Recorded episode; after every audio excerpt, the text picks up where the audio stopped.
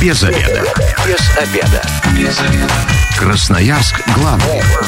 Работаем без обеда.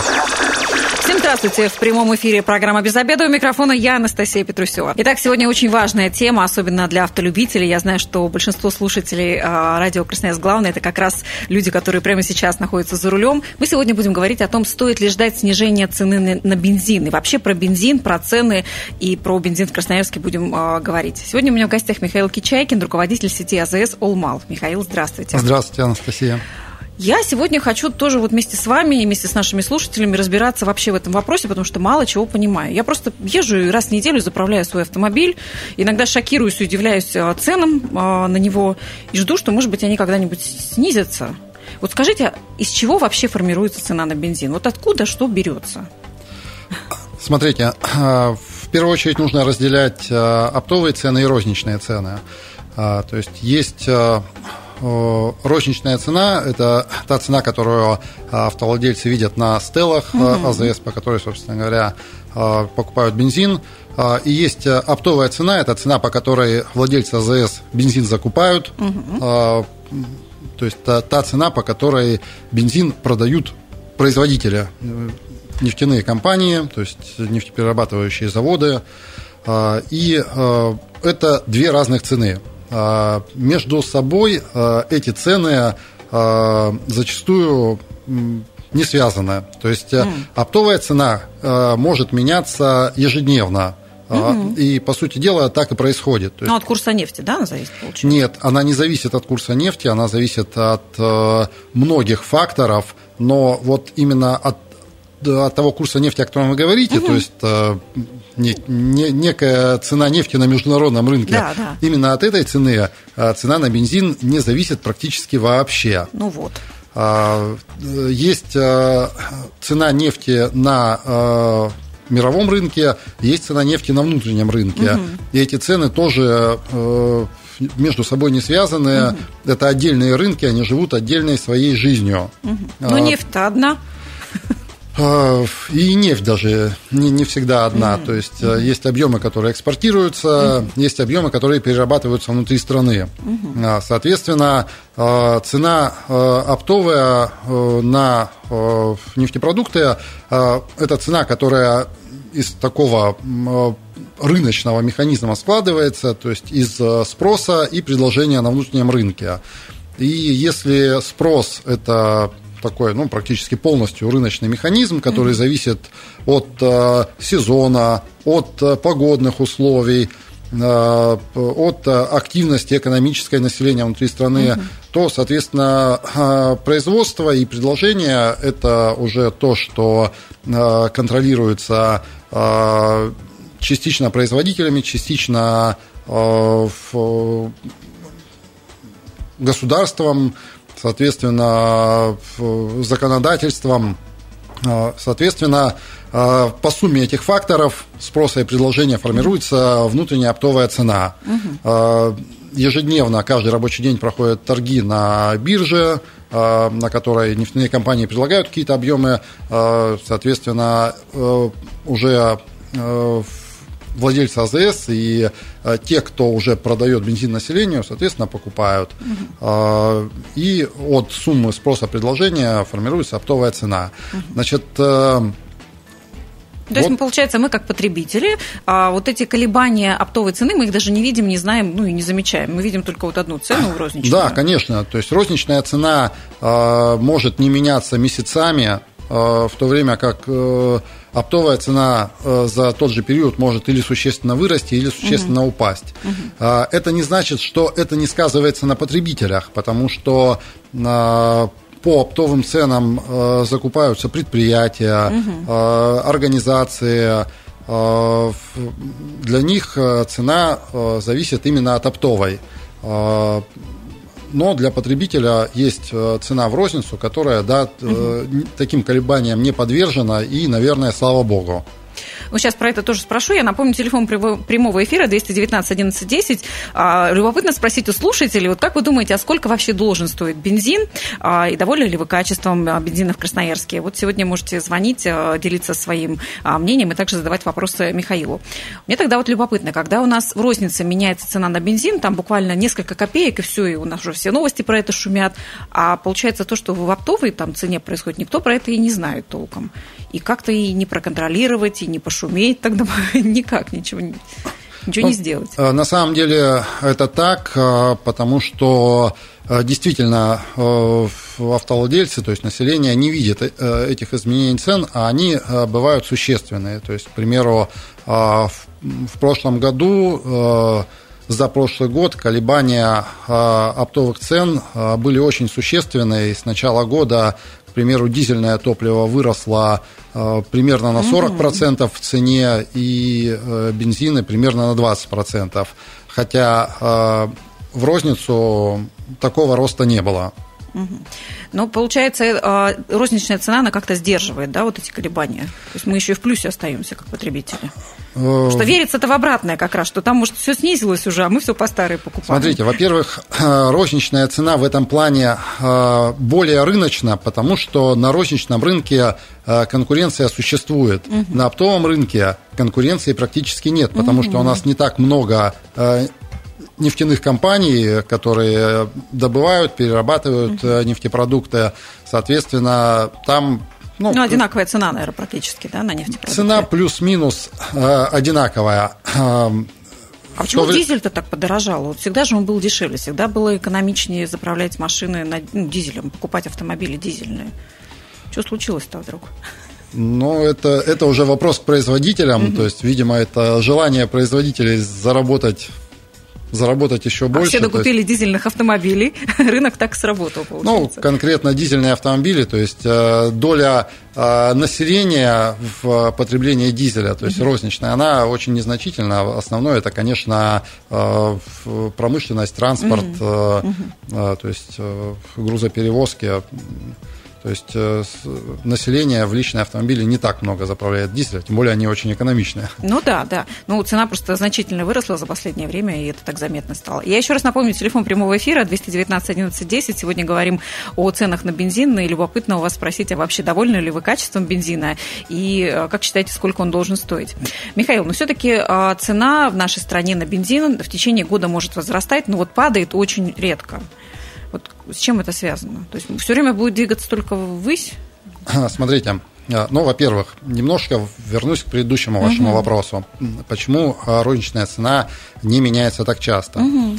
А, в, то есть, да, есть рыночный механизм, э, среди заправок есть конкуренция, и Второй момент – это то, что а, розничная цена у нас а, государством ограничена. Угу. То есть а, рост розничной цены на АЗС, который подконтрольный государству, она не должна превышать инфляцию. Соответственно, существенного роста быть не может. То есть эту, эту цену ее контролируют? Эту цену контролируют. Угу. Так, а тогда, получается, частные а, АЗС, они вообще как тогда продают? Они тоже как-то контролируются их цены? А, смотрите, здесь э, прямого контроля нет, угу. то есть, ну, нет такого, что, например, могут сказать, вот вы продавайте вот по этой цене. Угу. Такого, конечно, нет. Но если рядом находится АЗС, например, какой-то нефтяной компании, угу государственный АЗС, соответственно, ставить цену существенно выше, чем э, у э, соседей более крупных, ну, тем более. Уже. Э, то есть это приведет к тому, что просто никто не будет заправляться. Угу. То есть таким образом рост цен он сдерживается и сглаживается. Угу. Соответственно, если оптовая цена там, вырастет, к примеру, на 10% за день, угу. такое тоже возможно, то в розницу этот рост будет, например, в течение года. Mm. То есть таким образом, ну да, тут как-то я так понимаю теперь, потому что все-таки мы немножко застрахованы. Михаил, но как тогда случается, что, допустим, в Красноярске цена пока на бензин, ну я так по 95-му, да, если сужу, она вот на одном уровне находится, а в других регионах а, где-то уже снижается. А, чем мы так отличаемся? То есть у нас больше хотят заправлять бензином, больше потребности? Смотрите, во-первых, в других, когда вы говорите о том, что в других регионах она снижается, uh-huh. нужно все-таки приводить примеры, потому что фактически uh-huh. э, этого, э, то есть какого-то глобального снижения его uh-huh. не происходит. Uh-huh. Э, то есть те снижения, которые есть по регионам, они ограничены там долями процента, то есть там какими-то копейками на литр. А в Красноярске и в Красноярском крае цена тоже снижается. То есть она снижается локально, снижается э, за пределами крупных городов, она снижается у э, как раз на частных АЗС. Угу. Э, в, просто это постепенный процесс. Угу. Э, но э, это в любом случае уже тенденция. Ну, то есть тенденция к снижению, она есть. То есть нам не ждать в ближайшее время там каких-то резких повышений. Ну, понятно, что до конца не можем это знать, ну, хотя бы. Но здесь, э, да, э, самое главное, что можно сказать, я, конечно, хотел сказать это в конце эфира, но тем не менее, в любом случае можно обрадовать э, автовладельцев тем, что в ближайшее время, но как минимум в ближайший месяц роста цен не ожидается на автозаправочных станциях. Хотя спрос, по идее, да, в связи с летом, а он как раз будет возрастать. А, смотрите, на данный момент э, в целом по краю э, сезонного роста, сезонного всплеска нет. Это связано в первую очередь с погодными условиями. Mm-hmm. То есть пока что у нас еще полноценная весна не наступила, ну, да, да. и поэтому потребление не увеличилось. Но правильно я понимаю, что вообще, если идет снижение, вот как вы сказали, повышение, да, если на 10% поднялась оптовая цена, то мы это повышение увидим в течение года, то и в сторону снижения происходит то же самое. То есть мы, допустим, завтра не проснемся и не увидим ценник минус 5 рублей. То есть такое, наверное, невозможно. Все да? верно. То есть, во-первых, эм, э, почему не происходит такого? Потому что э, компании, владельцы АЗС э, закупают бензин партиями. Он не uh-huh. закупается там на один день, там даже на два дня. Uh-huh. А, то есть чаще всего это какие-то партии, которые закуплены по определенной цене. Uh-huh. Ну и, соответственно, э, нельзя продавать... Ну, в минус себе, конечно. Себе в минус. А, следующий момент э, заключается как раз в факторе ограничения роста цен. Угу. То есть, к примеру, э, в прошлом году рост цен был существенный, и большинство владельцев АЗС, это касается не только частных АЗС, это касается и государственных, и АЗС нефтяных компаний, работали в убыток угу. практически весь прошлый год. А, так как э, рост цен, как я уже озвучил, составил 40% на дизель и 20% на бензин, а рост в розницу был ограничен э, размером э, инфляции, которая составила там, менее 10%, допустим, за прошлый год. Соответственно, да, цены на э, стеллах выросли, но они не выросли так, как вырос опт. Ну, если, если бы он так вырос, то есть, представляете, это был ну, бы да, рост... это там, бы не, не 3 рубля, вот, Да, это было бы 10-20 да. рублей на литр. Этого не произошло. Uh-huh. Соответственно, сейчас вот конкретно этой весной э, цены оптовые упали, упали существенно. Угу. Но, во-первых, есть еще старые запасы нефтепродуктов, а во-вторых, убытки прошлого года, они никуда не делись. Э, то есть они есть, и они, соответственно... Mm. Их нужно компенсировать. Они должны быть компенсированы. А, и в-третьих, э, то есть мы, владельцы АЗС, понимаем, что сегодня цена, допустим, упала на 20%, а уже завтра, причем это не в переносном смысле, а буквально, то есть уже mm-hmm. завтра она может тех же 20% отыграть там, и, mm-hmm. и вырасти еще больше. Но при этом, если мы цену опустим, мы, я имею в виду владельцев АЗС, то поднять ее потом будет уже достаточно сложно, потому что когда цена опускается, естественно, все радуются, но когда цена растет и владельцы АЗС хотят ее поднять, то есть сверху могут сказать ай-яй-яй, то есть поднимать не нужно, то есть давайте работать в тех ну, ценах, да, которые такая есть. Вот очень много колебаний, да, действительно, как-то в них найти вот эту золотую середину оказывается непросто. Вот для меня сейчас а, я много нового открываю. Красноярск главный. Консультации по любым вопросам. Бесплатно. Без заведа. Так, возвращаемся в эфир. Я напомню, мы работаем в прямом эфире и сегодня говорим о ценах на бензин. Также можете задавать свои вопросы а, нам сегодня по телефону прямого эфира 219 11 10. У меня в гостях Михаил Кичайкин, руководитель сети АЗС «Улмал».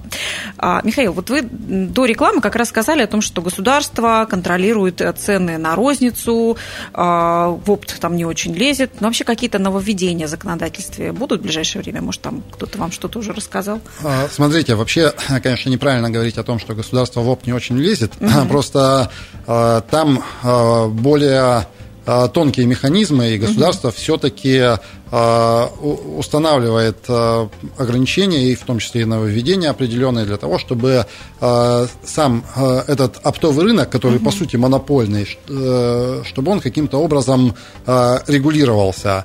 В частности, буквально на днях государство увеличило э, на законодательном уровне э, минимальные объемы, которые нефтяные компании должны продавать на бирже. Uh-huh. То есть, ну вот смотрите, есть, например, 100% объема, которые, которые производит завод, и нефтяные компании на данный момент обязаны определенный процент продавать на бирже, а остальное они могут продавать кому хотят, по, по каким ценам хотят, угу. то есть, соответственно, уже на свое усмотрение, там, на свое монопольное решение. Угу. Так вот, э, то есть э, нормы э, существовали, там, к примеру, 11% на бензины угу. от производимых объемов там, и 7% на дизельное топливо. То есть э, в, вроде как в процентном отношении это не так много, но тем не менее. Так вот, э, на 1% увеличили и бензины, и, угу. и дизеля, то есть минимальные нормы продаж угу. для нефтяных компаний, которые они должны продать через биржу, то есть через э, рыночный инструмент, скажем угу. так. Угу. Ну, а вот как вы думаете, ожидать нам каких-то серьезных таких изменений в законодательстве относительно этой сферы? Вот в связи с тем, что вокруг происходит, ну и вообще как-то все так бурно меняется сейчас. В этом плане вообще а, законодательство у нас а, меняется достаточно часто, и оно подстраивается под текущую ситуацию. Это связано с тем, в первую очередь, что у нас ну, нефтяные доходы это основные. Это существенные доходы бюджета. Соответственно, у государства всегда есть такая задача, как балансировать между Э, необходимостью э, экспортировать э, нефть и перерабатывать ее внутри России и продавать по доступным для населения ценам, собственно говоря, бензин. То есть это две задачи, которые равно, равнозначимые, по сути дела, да, то есть, мы, конечно, можем сказать, что, ну, давайте у нас тут будет бензин там по по 3 рубля, да, но нам, например, нечего будет экспортировать или mm. То есть так это все взаимозависимо. Потому что а, такое ну, обывательское мнение про то, что, слушайте, ну в России куча нефти, ну почему она у нас стоит так дорого? Что должно вообще это стоить там раза в два а, дешевле. Вот Венесуэла есть, там тоже много запасов а, нефти, богатая страна, ну, в плане нефти. И там по- по-другому, там цена на бензин другая. Что у нас ну, тут нельзя? Ну, все-таки Венесуэла это, ну, мягко говоря, не богатая страна. Относительно нефти, да. А, вот, соответственно, сравнивать Э, наши цены розничные на э, бензин у, у нас и у них это не совсем правильно, потому что у них и совсем другой уровень дохода. Ну, да, То есть да. для них эта цена, она может быть тоже неподъемная. А если сравнивать с другими э, соседями, то где-то где дешевле, где-то дороже, хотя в целом, то есть в целом да, я тоже считаю, что вполне могли бы быть цены дешевле, особенно mm-hmm. в нынешних текущих условиях. То есть э, у государства еще не исчерпаны механизмы э, снижения цен для населения. Я думаю, что можно их использовать. Mm-hmm. Тут, э, ну, например, есть один такой важный момент, который, на мой взгляд, личный, можно было бы можно было бы рассмотреть. То есть, смотрите, э, это вопрос, э, который немножко касается качества нефтепродуктов. Угу, да, важно. А, то есть сейчас нефтепродукты, которые у нас продаются внутри страны, должны соответствовать евроклассу. Да, да. А, в, то есть еврокласс пятый. Угу. А, и а, это почему-то в последние, в последние годы приняли за мерило качества такое. Ну да. А, но э, хочу сразу отметить, чтобы э, автовладельцы знали и понимали, э, вот эти вот нормы, они регулируют экологические параметры топлива. То есть э, пятый класс евро э, топлива – это экологический параметр, который регулирует содержание э, серы в выбросах. Так, и а это на, ну, на качество на бензина качество же. бензина э, именно на работу двигателей это не влияет ровно никаким образом. Mm-hmm. То есть, к примеру, э, еще буквально несколько лет назад э, у нас не было этих стандартов, угу. и мы ездили на топливе, которое соответствовало экологическому, то есть нулевому экологическому ну, 80 классу. 80 я помню, у нас Нет, был бензин. это не 80-й бензин, это тот же 92-й, 95-й, 98-й, просто с большим содержанием серы. Угу. А, тут, э, ну, надеюсь, меня простят э, экологи, а, то есть это ни на что, кроме как на выбросы в атмосферу, не влияет. То есть качество бензина остается высоким и хорошим для автомобиля, для того, Да, чтобы... это не влияет ни на октан, это не влияет ни на работу двигателя. То есть никаким образом содержание серы угу. на качество топлива и работу двигателя не влияет. Угу. Это исключительно экологический параметр. Э, и э, этот экологический параметр, э, то есть наша страна его приняла в соответствии с с соглашениями с европейскими странами, то есть это нормы и стандарты, которые приняты в Европе, собственно говоря, мы под, под эти нормы и стандарты в свое время подгоняли э, нефтепродукты, которые внутри страны производились, угу. модернизировали э, заводы нефтеперерабатывающие, да. чтобы можно было производить такой бензин. То же самое касается автомобилей. То есть у нас и автомобили точно так же э, должны ну, быть экологичным. Да, да, на сегодняшний день соответствовать этим евронормам, но тут возникает такой важный момент, который сейчас, кстати, обсуждается в, на уровне правительства, угу. то есть в связи с э, ограничениями определенными по э, комплектующим э, обсуждается момент, чтобы автомобили э, могли выпускать с российскими двигателями, угу. которые, э, ну, у которых евро то есть класс по другим стандартам. нулевой, угу. например. А, то есть, э, а вы это как хорошую возможность воспринимаете? Смотрите, а, да, с точки зрения экологии, конечно, выбросы автомобилей в крупных городах составляют существенную, а, существенный какой-то угу. процент э, в в, в экологическую обстановку, но э, у нас э, страна не только из крупных городов состоит, во-первых. Во-вторых, это не, э, не главный э, фактор экологический.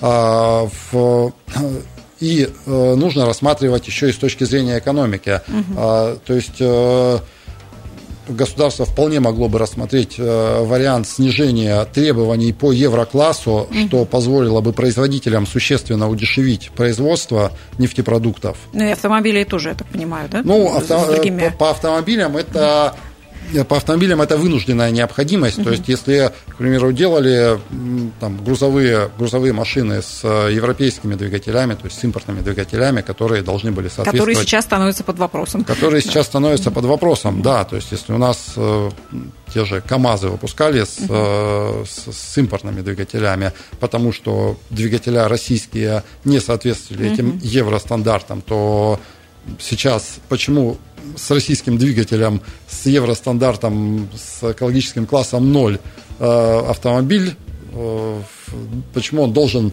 нуждаться в топливе с, Именно, пятым, да. с пятым экологическим классом. Слушайте, любопытное, это, да, это такое вопрос. мнение, интересно про него поразмышлять. Я думаю, сейчас многие слушатели тоже для себя вот эту информацию открыли. Я, кстати, напомню, телефон прямого эфира 219 11 10. Вы еще успеваете задать вопросы или поделиться своим мнением относительно цены или качества бензина.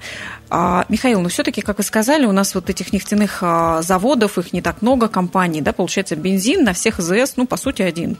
Ну, нефть одна.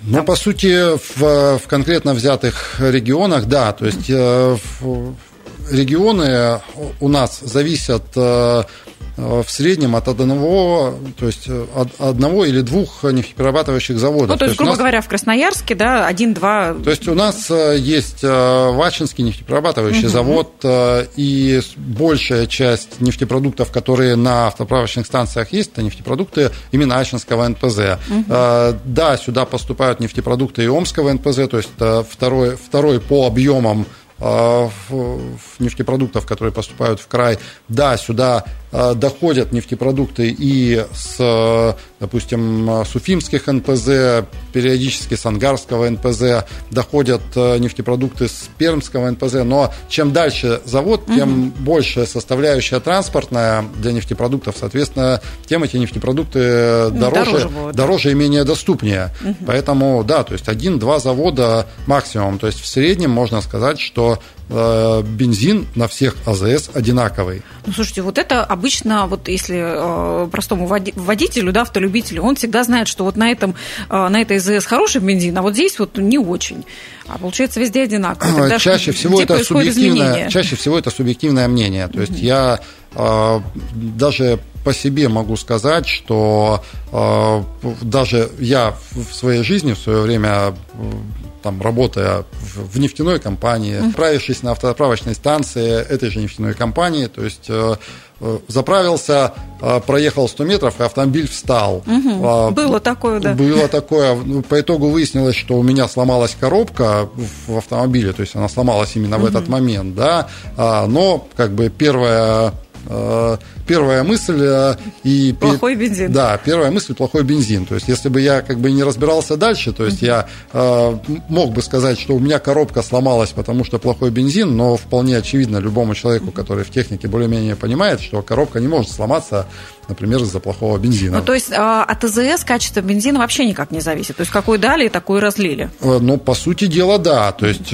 вот есть завод, с завода получается, то есть заливается бензовоз, угу. едет на автозаправочную станцию, угу. привозит, сливает. То есть есть моменты, а, условия, которые связаны с условиями перевозки, с условиями хранения. Угу. То есть в теории может э, где-то попасть какая-то грязь, да, но а, в любом случае... Вода, например, как говорят, разбавляют бензин. Но э, разбавить бензин э, вообще, ну, как бы очень сложно, а водой вообще невозможно, потому mm-hmm. что э, вода с бензином, во-первых, не смешивается, mm-hmm. то есть э, она расслаивается, вода внизу, вот бензин, сейчас развенчали миф. бензин наверху, то есть разбавить водой бензин невозможно. А, соответственно, и если бензин будет с водой, то э, машина, заправившись бензином с водой, если предположить, что там размешать и взболтать, mm-hmm. то машина дальше там 10 метров не отъедет mm-hmm. от автоправочной станции. То есть она тут же встанет. То есть если вы ездите, то есть бензином все нормально. Нужно проверить еще машину, если вдруг что-то там барахлит. Конечно. То есть в, в 99% случаев mm-hmm. вопрос именно к автомобилю, к обслуживанию автомобиля. Mm-hmm. То есть на сегодня сегодняшний день а, эпоха, скажем так, э, некачественного бензина, а, она уже давно прошла. Хотя э, в свое время э, были распространены такие вещи, как подпольные НПЗ, угу. где ну да, не просто, не просто так сейчас, этот миф, да. То есть э, однозначно сейчас и уже достаточно там, давно такого нет. Можно быть спокойным, да. Михаил, я еще успеваю задать вопрос такой важный. Все-таки в связи с этими санкциями, да, когда очень много комплектующих, а, которые поставлялись для АЗС, для НПЗ, а, были из Европы, из других стран. Вот сейчас, когда все это дело, лавочка это прикрылась, как это вообще повлияет э, ну, на нас, да, на конечных потребителей? А, смотрите, но на конечных потребителей, я надеюсь, это никак не повлияет. А, все-таки, э, ну, про цены я вам сказал, как mm они формируются. То есть э, для конечных потребителей рост цен, он ограничен инфляцией mm и не, не должен ее превышать. А, значит, э, в целом для всей отрасли это, конечно, достаточно сложные времена. Они сложные и для нефтяных компаний, потому что оборудование на самом деле в по, по большей части импортная, а, они сложные и для всей инфраструктуры, потому что а, бензин, а, то есть есть такое слово нефтепродуктообеспечения, угу. то есть система нефтепродуктообеспечения. Она включает и производство, и транспортировку, и хранение, и реализацию. То есть это и бензовозы, а, собственно говоря, автомобили, которые... Слушайте, ну, Михаил, Китай сможет это заменить? Ну, это то, о чем все сейчас говорят. Китай поможет, Давай, даст эти Давайте запчасти. надеяться на то, что мы э, в России сами сможем э, справиться с, э, с большинством проблем. Ну и, ну и Китай, да, если где-то не справится Россия, то, ну, возможно, да, Китай поможет.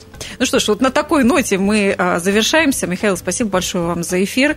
А, напомню, что сегодня мы говорили о том, а, стоит ли нам ждать снижения цены на бензин. Михаил как-то нас воодушевил все-таки, что есть такая вероятность. Я напомню, что в гостях был Михаил Кичайкин, руководитель сети АЗС «Олмал». Михаил, спасибо большое. Спасибо. А, так, напомню, что все программы «Без обеда» также будут опубликованы на нашем сайте 102,8 FM. А если вы, как и мы, провели этот обеденный перерыв без обеда, не забывайте, без обеда, зато в курсе. Без обеда.